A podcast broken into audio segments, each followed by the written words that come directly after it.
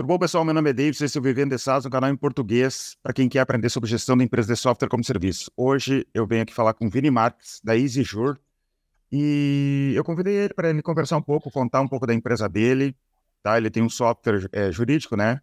Pelo nome deve ser. A gente já conversa bastante ali pelo Instagram, mas nem sempre eu consigo lembrar de todo mundo certinho o que, que a gente conversou, porque realmente vem bastante gente conversar comigo no Instagram. Mas me conta um pouco, Vini, como é que é, como é que tá a tua empresa? Me conta um pouco da, da tua história. Cara, bom, primeiro aí queria agradecer a oportunidade de a gente estar tá batendo esse papo. Já siga aí o canal aí do, faz algum tempo. A gente aqui internamente já fez até algumas dinâmicas, a gente já comprou seu curso, a galera aqui sempre tá, tá estudando muita, muita coisa ali na, das suas aulas, cara. É muito bacana o canal, né? E, e, e, aí, agora falando um pouquinho aqui da, da Exijur, eu sou CEO aqui no Exijur. Eu comecei a Exijur em 2015, na verdade. É, eu tive, minha família teve um problema é, que a casa que a gente morava foi vendida pela incorporadora para várias outras pessoas diferentes. Né? Então já tinha 10 anos que a gente morava na casa, já tinha pago a casa quase que 100%, e aí foi parar na justiça, né? A gente já morava na casa, já estava praticamente quitada a casa.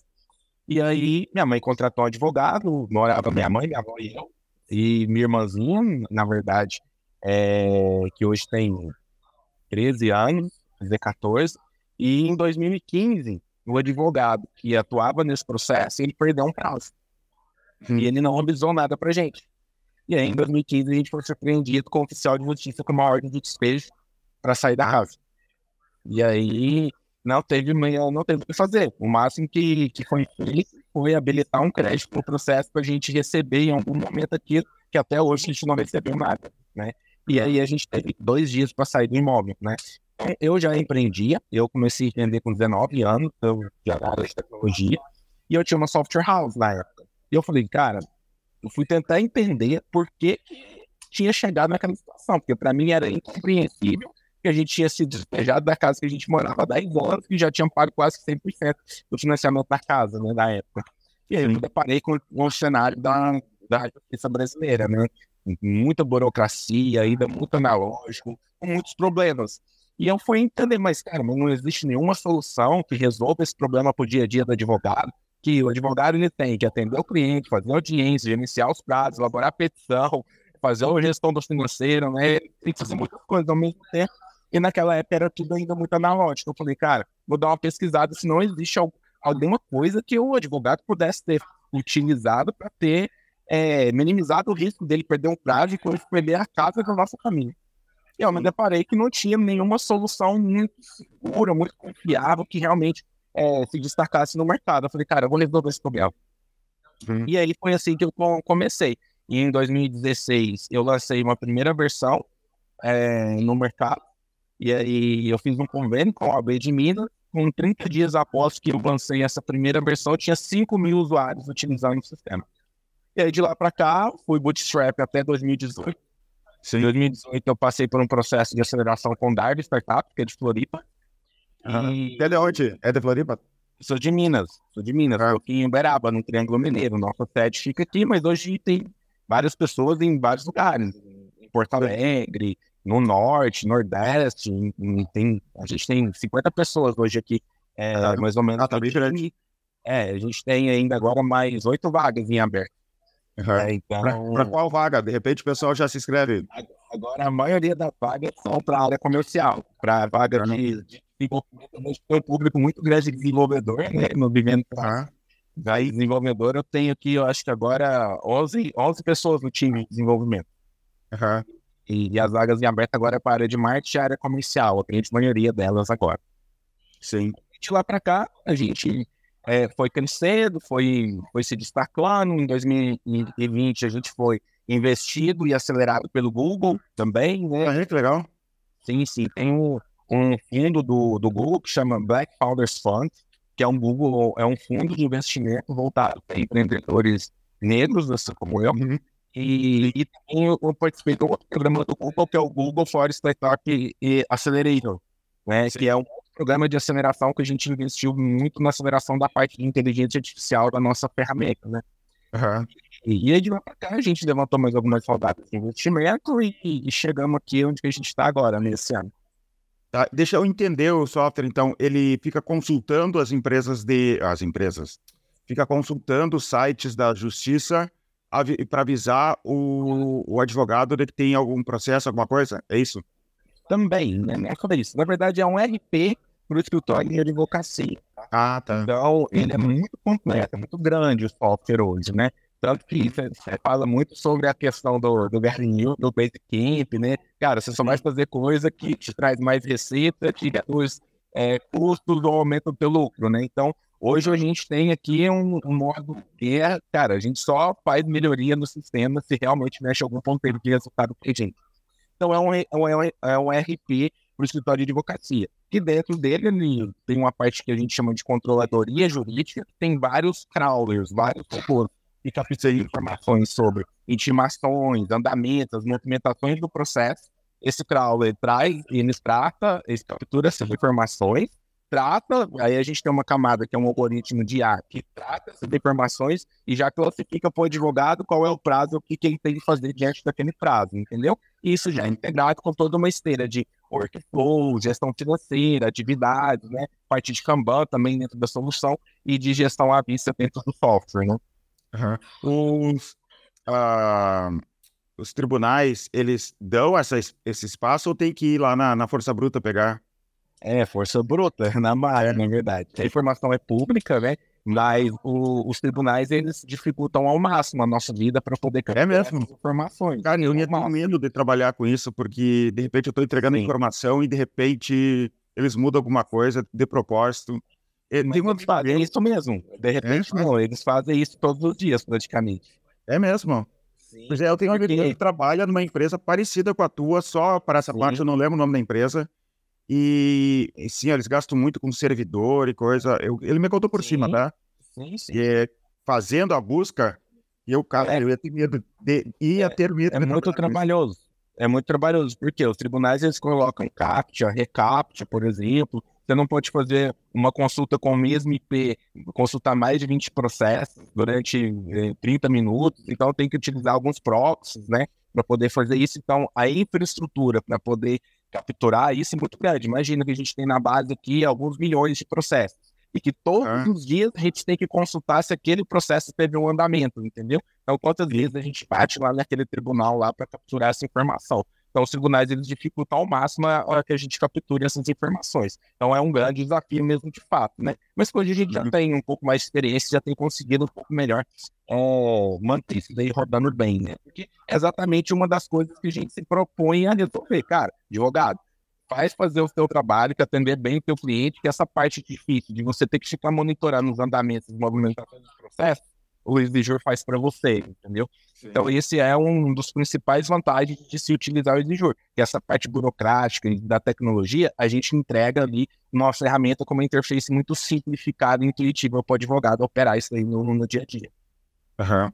E como é que funciona a empresa? Eu quero saber, por exemplo, é, marketing, vendas. Me explica como é que está montada a tua estrutura hoje. Sim. É, eu, eu venho da área de programação, né? Então hoje o core do produto é o mesmo que eu mesmo codei lá em 2015. Obviamente de lá para cá foi crescendo, teve muitas melhorias, né?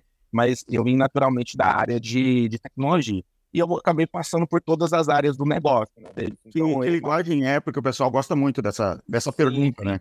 É PHP mais QL. E aí tem algumas coisas de JavaScript e tal, mas a parte de infraestrutura por trás tem muito microserviço já envolvido já já por trás também. Sim. Então, pode continuar. Conta da tua estrutura da, da, empresa. Isso. Então, assim, eu passei por todas as áreas do negócio. Então, eu abordei cliente, eu fiz migração, eu trabalhei ali com a parte comercial, fazendo as primeiras vendas, né? De estar ali no, no, no tete a tete com o cliente, fazendo reunião. Teve uma época que eu ia em loco, na, antes da pandemia, por exemplo, em loco fazer as implantações, fazer as negociações, né? É, então, eu passei por todo esse fluxo. Hoje é um pouco mais estruturado, né? Então, Sim. o primeiro canal que a gente alavancou foi os convênios com a UAB. Então, eu fiz alguns convênios com a UAB e a UAB disponibilizava uma versão gratuita do Exijur para advogado, que é estava de cliente na, naquele estado da OAB, seccional, que chama, da OAB, e ele utilizava gratuito. E eu converti esse cara gratuito para uma versão paga com mais funcionalidades, com colometria, entendeu? Uhum. E, é principalmente parceria no início. Sim, esse foi o primeiro canal que alavancou a gente, entendeu? E aí a gente uhum. foi estressando nesse canal. Em 2021, ali, esse canal já não estava funcionando é, tão bem quanto a gente gostaria. E foi aí que a gente começou a desenvolver alguma outros canais, como tráfego pago e SEO. Então, hoje, os nossos principais canais é tráfego pago e a parte de SEO com blog, né? Então, a gente tem um blog que saiu agora é, de, em janeiro, de 2.500 acessos para 25 mil acessos agora, por exemplo, ah, recorrentes, entendeu? E já começou a gerar leads, gerar MQLs e vendas mesmo de fato do canal do SEO. O tráfego pago também a gente faz basicamente Google Ads, que é onde funciona melhor para a gente. A gente faz também Meta, né, que é o Facebook e Instagram, mas não é, a gente não direciona tanto o orçamento para ele, porque ele não performa tão bem quanto o Google para a gente, né? E aí a gente faz anúncio. O Google é melhor para do que o Meta. O Google é melhor, muito melhor para gente, muito melhor. Praticamente 80% do nosso orçamento, do nosso budget de, de tráfego vai para o Google. Sabe que eu sempre gostei muito mais do Google também, mas não necessariamente porque ele é melhor, mas é porque, como eu comecei há muito tempo atrás, é, só tinha Google. Eu me acostumei Sim. com aquilo. Hoje a equipe aqui de marketing, não sou eu mais que cuido, eles fazem tanto Meta quanto Google, né? Mas eu sempre gostei muito mais do Google porque eu estava acostumado. Mas eu quero saber do, do blog da SEO, quanto tempo até começar a dar certo? Cara, a gente começou com esse trabalho de SEO em meados do ano passado, de, de 22. Né? No meio do ano a gente co colocou esse projeto para começar a rodar. E a gente sabe que é, é um canal que ele é de médio prazo para performar. E aí a gente foi desenvolvendo conteúdo, foi trabalhando nisso, e no começo, e até no final do ano passado não estava dando praticamente nenhum resultado. É meio decepcionante no início. É.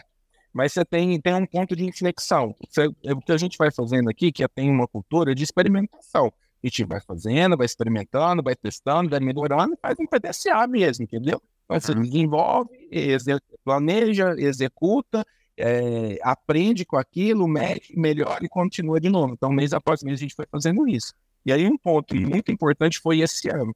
No começo desse ano, a gente viu, cara, nossas landing pages e a jornada do, do usuário, quando ele entra dentro do blog, nossa, que não tá legal. Aí a gente a melhorar os call to action, melhorar as landing pages, a gente usa RD Station, né, também. Uhum. E, e, e, aí a gente começou a conduzir o usuário para uma jornada que fizesse mais sentido, entendeu? E ele, ele não tivesse tantos pontos de fuga dentro do blog. Então a gente eh, reduziu a taxa de rejeição em quase 100%. Né? É aí, eu estava falando sobre isso ontem. Ontem, ontem, ontem, né? No, no, das dicas que eu dei segunda-feira sobre diminuir a taxa de rejeição. É, a gente usa RD, usa o FireRush também para nos ajudar com algumas coisas aqui também para produção de conteúdo, para entender os pontos de fuga. Tem o Google Analytics também que a gente acaba utilizando para entender o fluxo de, de navegação do usuário. E tem uma ferramenta muito legal que a gente começou a usar esse ano, que nos, nos ajudou muito, que é o Clarity da Microsoft. Não sei se não conhece. conhece. É tipo um Hotjar, mas ele é mais avançado, né? Ah, e ele, além do mapa de calor, ele grava a tela do usuário como se você estivesse vendo a própria tela do usuário e ele faz essas gravações lá e deixa salvo. Inclusive, se você quiser ver quem está em tempo real no teu site, como é que ele está navegando no teu blog, você pode ver também, entendeu? Ah, e aí, isso ajudou muito a gente entender qual era o ponto de fuga, onde que tinha clique de raiva, o que é o clique de raiva? O usuário espera que tem um botão ali, ele acha que tem um botão e ele começa a clicar insistentemente. E, na verdade, não tem um botão, então é um erro de usabilidade. E aí a gente começou eu a já usei, foi muito bom, mas eu, é, eu usei um parecido, não sei se tão bom, que é o Crazy Egg, que eu usava antigamente. também, a gente e, testou ele também. É, faz tempo, tá? Não sei como é que tá, é, se é comparável, mas eu usava, cheguei a usar no passado esse. Sim, sim, sim. É, é, semelhante, mas eu achei que o Clarity ele entrega bastante, sabe? E ele tem os é. painéis de indicadores, você consegue fazer segmentação. Então a gente agora utiliza o Clarity para tudo. Eu segmentei Clarity para o usuário trial no, dentro do próprio sistema. Eu uhum. segmentei Clarity numa outra análise para quem já é cliente, Clarity no blog, Clarity no, no site principal, para entender essas jornadas e a usabilidade é, do, do cliente até desde o primeiro contato com a gente até lá quando ele se torna um cliente, depois como que ele performa na ferramenta ali para melhorar o churn também, né? Como é que ele interage, o engajamento dele com a ferramenta. Então, isso fez com que a gente alavancasse muito o blog esse ano, entendeu? E aí deu, tem dado muito certo. Assim, tu coloca alguma... Tu coloca alguma isca digital para um blog, pessoal? Sim, sim. Uh, hoje a gente tem e-books, né, muitos e-books e modelos de petições. Como a gente trabalha com advogado, advogado ele está sempre muito buscando conteúdo técnico na internet e buscando também muitos modelos de petições. Né? O que vai dar então, certo? Uh, um modelo de petições a gente começou a testar esse ano e começou a dar muito certo os modelos de petições, entendeu? Os conteúdos técnicos também dão certo, mas os modelos de petições parece que, me parece que ele vai estar tá indo numa, numa curva de, de performance melhor do que o, o conteúdo pago, o conteúdo é, de artigo técnico mesmo, entendeu? Sim. E tu chegou a tentar patrocinar o modelo de petição em vez do software? Sim, a gente está patrocinando já também. Ah, tá tem, tem, dado muito certo também. Por exemplo, mês, esse, um mês passado a gente gerou cerca de 500 leads só com anúncio ah. pago para modelo de petição. Ah, tá. É legal a gente faz isso, esses testes, essas coisas também aqui, né? Sim. Com e-books, planilhas e outras coisas para justamente é, captar cliente. Ó, a gente viu que funcionou muito bem essa parte do modelo de petição. A gente colocou lá agora, tem mais ou menos uns 100 modelos, e agora a gente está escalando. A gente deve subir agora no próximo mês mais ou menos umas 200 mil modelos de petições. A gente vai ser o site na internet com o maior banco de petições para advogado gratuito do Brasil. Sim, tentar ranquear cada uma, né? A gente faz assim, às vezes, de, é, a gente tem, o, por exemplo, e-book e planilha. Nós temos Sim. planilha de controle financeiro, mas também temos um de controle de estoque. E também Sim. temos um pacote de planilhas para empresas, que é o mesmo financeiro e estoque. Claro que isso é só um resumo, né? Para tentar ranquear de tudo que é lado. Funciona muito bem. Funciona, e mesmo que, ah, tem pouco clique, não importa se tem pouco clique. Né? Mas o clique é muito qualificado, é muito qualificado o cara que vende desse tipo de produto, porque ele já tem uma dor e o próximo passo dele é resolver com o teu software, entendeu? Você dá a planilha porque você resolve a dor dele, talvez num nível de complexidade um pouco mais simplificado. Mas o próximo passo dele é ir para um sistema que, por exemplo, o gestor ou o exigir resolve esse problema dele. Entendeu? Então é um lead muito assertivo, muito qualificado, né? Uhum. E eu ia te perguntar agora sobre a parte de vendas. Vocês ligam é, a gente fez um, um, trabalho de outbound ano passado, mas não deu certo. A gente ficou seis a nove meses tentando um outbound. A gente montou uma máquina de outbound, mas ela não funcionou. E aí de lá para cá a gente manteve só o trabalho no inbound, mas no inbound a gente liga no inbound também. Sim. Né? Então a gente liga assim. Tu liga para esse pessoal que baixou a petição ou tu liga só pro trial? Não sei se tem trial. Tem trial, tem trial. Hoje o canal, o, o que mais performa pra gente é o trial, né? Então eu, eu tenho tráfego pago pro trial e todo o meu trabalho ali de jornada no site, no blog, é levar o lead pro trial o mais rápido possível, entendeu? Mas dentro dessa jornada ali, o que que acontece? A gente tem leads que acabam entrando nos nossos formulários em topo, meio e fundo de funil. Naturalmente, uhum. cara, um lead que entra em topo de funil, você vai ter um pouco mais de trabalho para acelerar a, a, a, curva dele para ele ir para fundo de funil, ponto fire. Então, aí, com esse lead, a gente tem um time de SDR que faz os contatos por WhatsApp, por e-mail e por ligação também para esses leads de topo e e-mail de fundo. Tá, e tu, vocês ligam também para o pessoal que baixou a petição? Sim. Não acontece do, do lead não conhecer, não entender, ele baixou a petição porque ele entrou no site. Aqui acontece Sim. conosco às vezes. Ele está meio acontece. perdido, não sabe nem que site ele entrou, baixou, a gente liga, ele. Não, desculpa, não entendo. Acontece. Não, acontece sim, acontece sim. Mas por isso, o que, que, que, a gente faz? Quando o, cara, é, o lead ele baixa a petição, além dele baixar a petição, ele já recebe um e-mail também falando parabéns, muito obrigado por baixar a petição, e a gente se apresenta um pouco melhor. Então, a gente já começa a ter outras interações e ele entra no fluxo do RD, que eu mando outros e-mails para ele também. E aí eu faço um, um, uma estratégia de multicontato, vamos dizer assim, né? Então eu faço, mando WhatsApp, eu mando o e-mail, eu mando e faço a ligação com ele. Então, isso acaba me, eh, melhorando essa conhecimento, esse awareness da marca para ele, entendeu? Uhum. E como é que é dividida a equipe de vendas hoje? É, tem SDR, tem vendedor, quantos vendedores? SDR e closer. SDR e closer. Hoje a gente tem quatro SDRs e dois closers. Uhum. E como é que está assim, o volume de ligação? Como é que é hoje? Toda hora ligando? É, a gente tem um fluxo de prospecção, vamos dizer assim, antes de fazer uma demo, de agendar uma para o closer, né? Uma reunião de venda mesmo, a gente tem um fluxo um pouquinho, um pouquinho maior. Né? Então, tem vários pontos de contato, como eu te disse. E geralmente leva em torno de. É, depende do perfil do lead, né? Porque a gente tem um plano de entrada que é 79 por mês, e a gente tem um plano que é o growth, que é 2 mil por mês. E a gente tem ah, é por exemplo. É, a gente tem é, Isso é muito interessante que esse. Quase 10 mil de MRR. Ah, que legal. Isso é muito legal, né? Na, na, na ter essa precificação um ticket bem alto ali que tu, tu trabalha com os dois. Eu acho muito interessante isso. Praticamente 30% da nossa receita, tem um pouquinho mais de 35% da nossa receita, vem do perfil do cliente, que é o plano Growth, que é um plano mais top, entendeu? Mais volumetria, mais funcionalidades nesse, nesse plano, entendeu? Mas da quantidade... Dois mil por mês para ter... Não, eles pagam até mais, entendeu? Porque depende da volumetria. 2 mil é, é, é, é a largada para esses planos, entendeu? Tem cliente que paga ali 8 mil, 10 mil por mês. E é, escritório grande de advocacia, imagina? Sim. Por exemplo, escritório, a gente tem um cliente aqui que tem mais quase 200 pessoas no escritório. E eu tenho um cara que é autônomo, que trabalha, é um advogado solo, que paga 79 por mês. Uhum. É, eu inicialmente imaginei só o advogado lá no final, não pagando tão caro assim, mas é, é verdade, né? Tem, tem os grandes escritórios, que deve ter um monte de processo, que deve Sim. consultar em massa. É, é onde que ele tem mais dor, porque o escritório que ele está saindo ali de uma estrutura que ele tem é, 8, 10 pessoas, ele começa com uma volumetria maior, ele precisa ir para um outro nível de estrutura de gestão. Naturalmente, as ferramentas que ele utiliza com oito pessoas no time, a hora que vai para 15, 20, elas não, já não atendem muito bem, que é onde o exigur encaixa muito bem, que é nessa é, nesse gatilho, nessa virada aí para ir para um próximo nível do escritório que acaba tendo muito volume. A gente tem clientes aqui na base que tem 30 mil processos ativos, né? Que eles monitoram processos o tempo todo. Né? Imagina ter pessoal né, para cuidar disso tudo, se não fosse usar via software.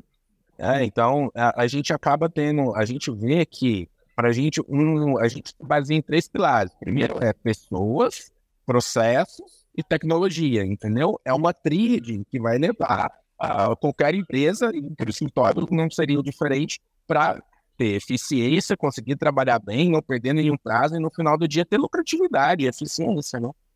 Sim, e como é que tem sido, falando nisso, falando de pessoas, como é que tu tem feito o processo de contratação?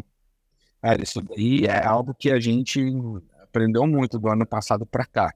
O ano passado, a gente estava com 70 pessoas o ano Sim. passado. Só que a máquina inflou, a gente não estava conseguindo performar de acordo com o que a gente tinha planejado.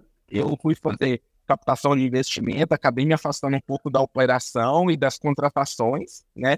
Sim.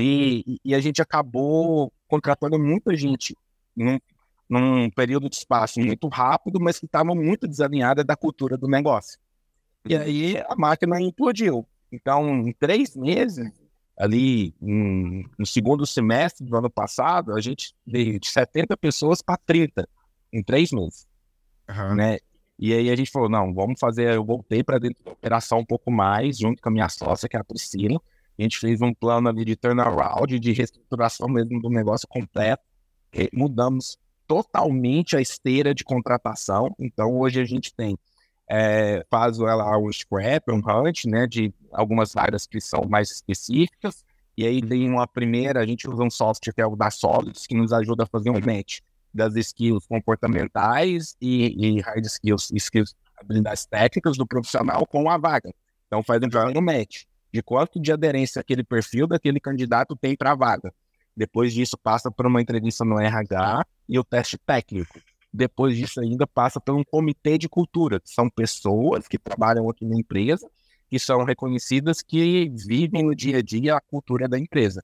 E aí tem que ter volta afirmativa de todas as pessoas desse comitê. Aí depois vai para uma entrevista com a minha sócia e comigo. Uhum. E tu notou uma melhora na contratação fazendo tudo isso? Mudou completamente. Então, ou seja, a gente agora está com 50 pessoas entregando muito mais do que se entregava quando tinha 70 pessoas, entendeu? Eu errei muito na contratação da liderança média, dos gerentes, que fazia a conexão entre a visão estratégica do negócio, que vem de mim, da minha sócia, da Priscila, com a operação, para conectar a execução dessa visão estratégica, né? Então, hoje, eu quase que não tenho, eu não tenho mais nenhuma liderança é, tática, mas é uma estrutura temporária, né? Não dá para ficar assim o tempo todo. Então, eu toco diretamente a área de produto, a área de marketing, a área de onboard, minha sócia toca a área de CS, a área de people, que é essa parte de recrutamento, rituais de cultura e tal, e a área comercial, né? E aí, pro ano que vem, a gente vai aumentar essa nossa média agora ali para é, fazer essa conexão e nos liberar um pouco mais ali dessa parte tática e a gente poder ficar um pouco mais ainda no estratégico. Mas hoje, mesmo ainda tendo só ela e eu, eu não faço praticamente mais nada operacional. Eu só atuo no nível estratégico e tático por conta dos modelos, estrutura e ferramentas de gestão que a gente utiliza no dia a dia. Sim. É, aqui aconteceu conosco também. Em 2021 a gente contratou muito. Daí 2022, agora 2023, eu, cara, sabe, demiti algumas pessoas sem. A gente não fez tão forte que nem vocês. Mas é, eu, a gente foi um turnout, o caixa tava acabando, cara, não tinha o que fazer. É. Cara, eu tinha que, tinha que cara. Era cortar um braço ou morrer. Não, eu, eu, eu te entendo, eu, e, e, eu já fiz mais forte no passado, mas faz parte, dói, né? Porque tu. Não, a gente fica amigo das pessoas, ninguém. a gente gosta das pessoas, né? Ninguém. A gente, como empresário, quer contratar, quer crescer, Exatamente. quer, quer gerar renda para todo mundo, entendeu? Ex exatamente. Né? As pessoas têm aquela impressão do empresário malvadão que não é assim, né? O cara fica amigo, o cara gosta das pessoas. Eu tenho aqui um monte de. de... O prédio é grande aqui, então tem, tem espaço aqui para mais, muito mais gente aqui trabalhando. Eu, cara, eu queria encher de gente aqui. Mas não dá, não, não é bem assim. Não, é, não é bem é, o cara perde eficiência. Foi o que aconteceu. Contratar, né? Perde é. eficiência. E agora, por exemplo, a gente tá com um time redondinho, tudo certinho. E a gente está contratando mais devagarzinho agora com mais um cuidado, com muito mais cuidado do que fez no passado. Mas eu não me arrependo. Eu imagino que tu também não, né? Ah, foi um teste, dali teve gente ruim. Ruim que eu digo é ruim que não se encaixou no, na empresa, não é que a pessoa. Não, é, é, que não é da pessoa certa, entendeu? Não, não é, é o que eu falo que não, num desligamento, que a pessoa não ficou, é, não é um julgamento de caráter, vamos dizer assim. É só uhum. que não teve conexão e alinhamento de expectativa de ambos os lados, entendeu? É, mas garanto que tu acha que o garimpou um monte de gente boa é. nesse meio termo. Não, não é? Sem dúvida alguma. Então, hoje ainda tem algumas pessoas chaves no negócio, a gente tem uma cultura aqui também de meritocracia, de trazer essas pessoas para serem sócias também. Minha sócia Priscila, ela começou em 2018 com, com a gente aqui, como CLT um, vendedora. Hoje ela é sócia e é diretora de, de três áreas, por exemplo, entendeu? Ah, que legal. a gente tem algumas outras pessoas que a gente faz um vesting com essas pessoas. Eu vi você até num vídeo falando que é uma dor de muita gente que fala sobre sociedade, né, cara? Como é que eu procuro um sócio ideal e tal? É o que eu falo. Se você não, não comeu um quilo de sal com aquela pessoa e você não entende como é que ela age, as atitudes dela, nos momentos de tensão, você não pode trazer essa pessoa para ser tua sócia. Então você tem que trabalhar com ela de um ano, um ano e meio, dois anos, para ver como é que a pessoa reage nesses momentos, entendeu? E, e, e quando a água bate na, na, na bunda, né? É, você vai ver que, que realmente se a pessoa prioriza a empresa, que está acima de todos, né? Que primeiro a empresa, o que é melhor para a empresa, depois o que é melhor para o time, depois o que é melhor individualmente falando, entendeu? Essa pessoa, sim. aí sim, ela tem ali um comportamento de dono, porque a gente, como dono, cara, a gente vai fazer o que é melhor pra gente. Ter uma uhum. empresa naturalmente envolve você ter que lidar com um monte de coisa que você não gosta de fazer, mas que você tem que fazer. Exatamente. E aí, a hora que você tem uma pessoa no time que você já tem um ano, dois anos que você está trabalhando junto com ela e vendo ela no dia a dia, o desenvolvimento dela, o comportamento dela, você está alinhado com o que ela fala, com o que ela realmente age no dia a dia, aí sim, essas pessoas faz sentido, entendeu? Uhum. E como é que foi o, o, MVP? Como é que tu testou lá no início? Tu testou qual. É, tu foi visitar pessoas, é, como você falou lá. E, é, primeiro. Ué, quando tu disse assim, é, tá pronto meu uhum. dá para escalar. Cara, quando você. É, é, assim, a gente, como desenvolvedor, a gente quer desenvolver um negócio mais high-tech, mais lindo e perfeito do mundo, entendeu? mas eu já tinha um pensamento muito empreendedor, porque eu empreendi, eu abri minha primeira empresa com 19 anos. e já tinha uma cultura de experimentação, de teste, né? Então, eu fui desenvolver a primeira versão com três meses, cara, do jeito que estava, eu já joguei na rua para alguns advogados aqui na minha cidade utilizar sem pagar nada. Só para mim ter o quê? Feedback deles, entendeu? E eu comecei a desenvolver e melhorar o sistema de acordo com o feedback desses usuários que não pagavam nada, entendeu? Eu fui fazendo isso até ali comecinho de começo de 2016. Foi em 2015, no, no, final do ano de 2015 eu lancei essa primeira MVP e continuei trabalhando em cima dele e validei o problema. Eu vi os advogados estavam lá, estavam pedindo algumas coisas, comecei a fechar algumas features é, que a versão que eu disponibilizei não tinha e alguns uhum. advogados pagando por isso. E aí, em 2016, eu falei, cara, agora eu vou abrir isso daqui mesmo. E aí foi assim que foi fazendo e a gente faz até hoje, entendeu? Desenvolve em conjunto com o nosso cliente. Ele dá o feedback, a gente analisa se faz sentido o roadmap estratégico do produto, entendeu? Se a gente pode gerar mais receita, reduzir os nossos custos, reter mais cliente ou converter mais cliente com aquela funcionalidade. Pode, tá, tá na mesa? Beleza. Ok, vamos colocar no, no backlog para desenvolver. Não tá. Ah, mas é muito legal. Tá bom, é só legal. Vamos tocar assim para frente. Sim. Vini, e o que tu pensa do futuro? O que tu planeja? Como é que vai ser os próximos anos? Tá preocupado com o futuro em relação ao mercado? Como é que tá isso tudo? Cara, e assim, eu eu eu sou, sou praticante de jiu-jitsu também. Já dei aula de jiu-jitsu, já disputei algum campeonato de jiu-jitsu. Fui duas vezes medalhista mundial de jiu-jitsu também. Na faixa ah, é? Agora eu lembrei de ti, é verdade. Sim, sim. Sabe que voltei pro jiu-jitsu ontem tentando. Legal. É, sabe que eu machuquei as costelas, né? Ah, eu vi você comentando. E, e eu não tenho o que fazer, hein? É, e daí eu tentei voltar ontem, e daí fiz dois rolas e vi que eu preciso esperar mais um tempo. Tem que esperar, não tem o que fazer. Costela, é. você não, não tem como imobilizar, você tem que. É. Eu tava me sentindo bem e tentei, e não, não deu muito certo. É, mas aí, aí é onde que às vezes parou de doer e tal, e aí é. você volta e você vai vendo, não cicatrizou corretamente, porque às vezes ela só dá uma encavalada em volta, mas aquela é. musculatura ali entra, entra entre uma costela e outra, ela fica ainda inflamada, então tem que esperar um pouquinho. É uns dois a três meses. É, que, que saco. Louco para rolar. É ruim, né? Vendo o pessoal indo a toda e eu não conseguindo. É. É, eu vou no jiu-jitsu todos os dias. Eu pratico jiu-jitsu segunda a sábado.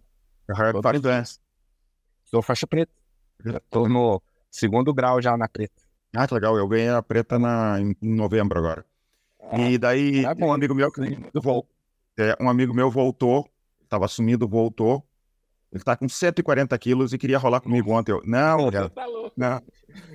Quer fazer um soltinho? Não, vamos fazer um soltinho. Não, né? cara... espera, espera eu melhorar para rolar. É, tá, mas eu queria te perguntar como é que tá o futuro do, do, sim, do. Porque o que que eu, o que que eu quis trazer é a questão do jiu-jitsu, né? Porque você precisa ter muita disciplina, e precisa se sentir confortável no desconforto. Imagina, você tem um cara ali grudado nas suas costas, te estrangulando, você tem alguns milésimos de segundo para defender aquilo e ainda reverter e virar o jogo, né? Sim. Então imagina, quando a gente traz isso para o mundo dos negócios, é praticamente a mesma realidade, né?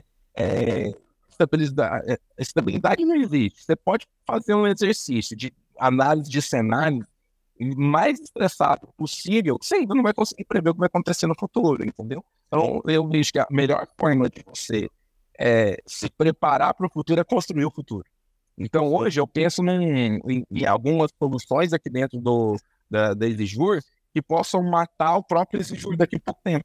Né? Eu tenho esse pensamento também. Exato. Sempre preocupado. Eu, é, é, Exatamente. Meio excessivo, não é? Sim, tá. Os paranoicos sobrevivem.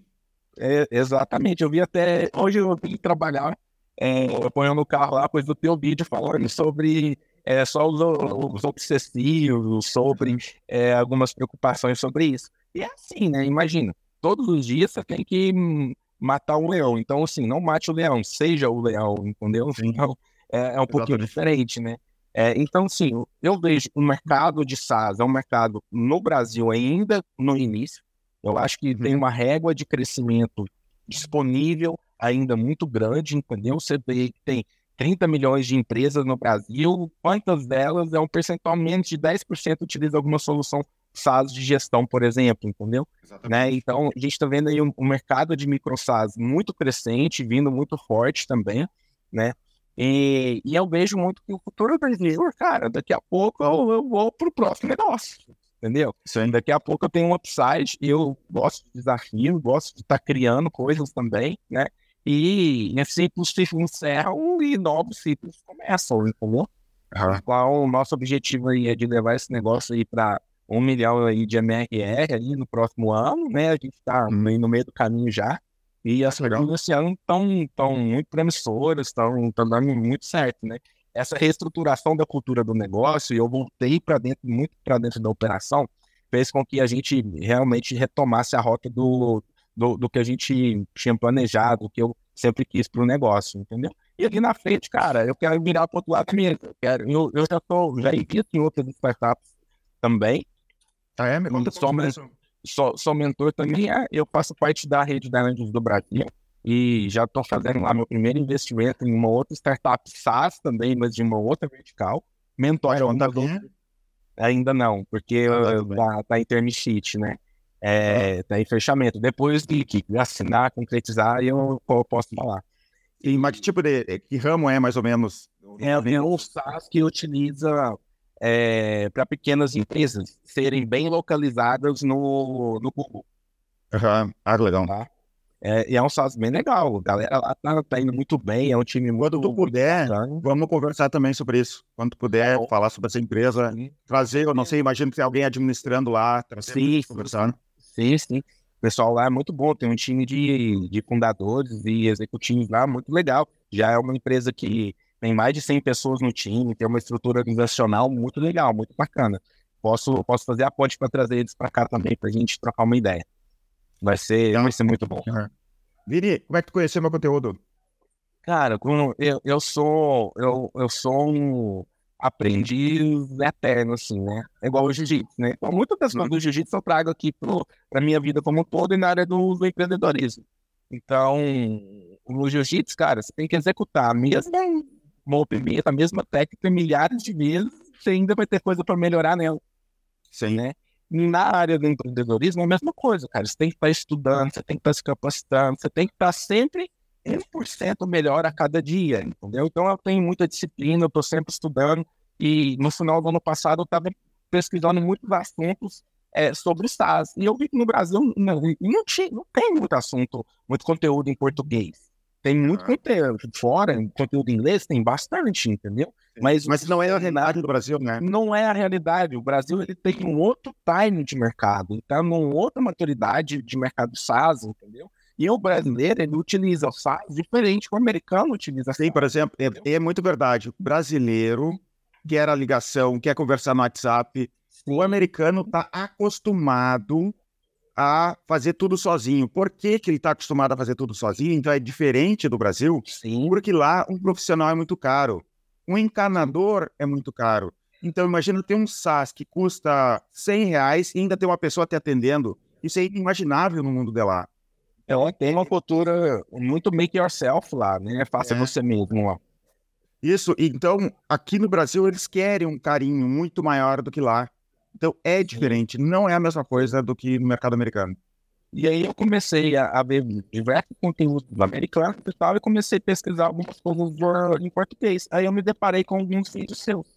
Eu ah. comecei, aí em, em, dezembro, cara, eu acho que eu assisti todos os vídeos que tinha né, do teu canal. E aí esse ano eu comprei o curso, né? E ali trouxe o curso para dentro da empresa também, comecei a mandar alguns vídeos para algumas pessoas aqui também sobre de diversos conteúdos que você trouxe, uhum. entendeu? E aí eu, eu, comecei a consumir 100% ali de tudo que você, estava postando ali e trouxe isso para dentro da empresa.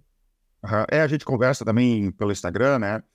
Sim. Então é isso, Vini. Não sei se quer falar mais alguma coisa cara, é isso daí, né? Eu, eu, vejo aí que o teu público fala, fala muito sobre é, procurar sócios, muita gente da área de tecnologia entende de produto, de desenvolvimento, mas que está buscando alguém ali é, mais para a parte de negócio, para a parte mais comercial, por exemplo, né, de gestão do negócio, e que, cara, eu fui solo founder, comecei sozinho, entendeu? E ao longo do caminho, eu fui ali trazendo pessoas que em diversas etapas do negócio é, me ajudaram, ajudaram eles a crescer, a empresa a crescer, e, e que precisa ter persistência. Consistência, ah, continuar um dia, um dia após o outro. Ontem alguém postou lá, Davidson, o que, que você acha de ter que ter, para começar uma empresa de SaaS, tem que começar com uns 500 mil reais? Eu brinquei lá, cara, se eu soubesse dessa regra, eu e um monte de aluno meu não teria começado. Como é que foi aí para começar? Precisou de, de muito dinheiro? Cara, eu comecei. Trabalho, né? Eu mesmo contava. Eu mesmo contava. Mas eu comecei isso lá em 2015, 2016. Hoje o mercado está um pouquinho diferente, né? É um mercado hoje, é, a gente passou ali por um momento de é, muito dinheiro no mercado, de venture capital, entendeu? E eu vejo uhum. que essa colocação, cara, se você tiver 500 mil para começar, nem começa, depende do jogo que você quer jogar. Sim. Cara, você quer jogar, você quer ser uma empresa muito grande, por exemplo, entendeu? Você naturalmente vai precisar fazer uma rodada e vai ter que ir com o negócio bootstrap rápido, entendeu? Fazer esse negócio bootstrap para ser rápido. E o empreendedor, se ele quiser fazer isso, para ir para esse mercado de venture capital, naturalmente ele vai ter que ter um, um, uma grana ali para subsidiar ele, porque ele vai ter que estar 100% nesse negócio. E precisa pagar os boletos no final do mês né? Verdade. Então, depende muito do time. Aí você vai construir um time que, às vezes, são duas, três pessoas que estão começando esse negócio. Aí é um cara de 25 anos, solteiro e que mora com os pais. Pô, qual que é a necessidade desse cara de, de grana, entendeu? Você Sim. pega um outro que ele é casado, tem dois filhos e uma casa para cuidar. Aí é muito difícil. É diferente. Aí como é que você, a entrega é diferente? A retirada que cada um vai ter de custo de vida precisa estar adequada ao time do negócio no início. Então, algum dinheiro você vai ter que ter se você tiver nessa realidade e for jogar um jogo de venture capital. Agora, você quer tocar um negócio mais tranquilo, você está no CLT, você tem outro trabalho, vai fazer isso em paralelo? Não é possível. Só que saiba, você, dificilmente você vai ser uma empresa de um bi de variação de mercado. Então, eu vejo muito que não é que é errado, só é diferente.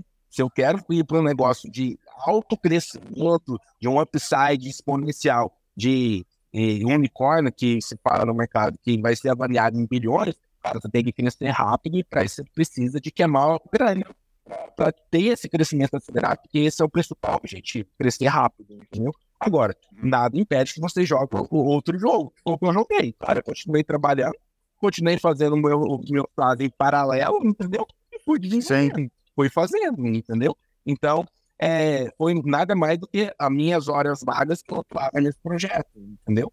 E aí, a hora que ele virou ah, cara, eu passei a dedicar 100% nele, entendeu? E aí. Mas dificilmente, esse jogo vai ser um negócio de bilhões. E eu sei disso. Então é o jogo que eu escolhi jogar, entendeu? Claro. E eu comecei. É que, é a gente começa tão pequeno que. A gente começa tão pequeno que a gente não está preocupado realmente no bilhão. Sim. É, vamos, vamos até onde dá e depois eu penso no bilhão de repente. Né? Não... É muito mais uma consequência do que um objetivo. É muito mais uma consequência do que um objetivo. Entendeu? É. Então, mas você tem que ter consciência de qual caminho que você está trilhando, entendeu? Do seu momento, seu time de vida, de acordo com o começo de um negócio, entendeu? Você vai ficar 100% dedicado naquilo dali. Já é um estresse, um desafio tão grande que aí você está preocupado se você vai conseguir pagar os boletos no final do mês, se você é casado e tem dois filhos para cuidar.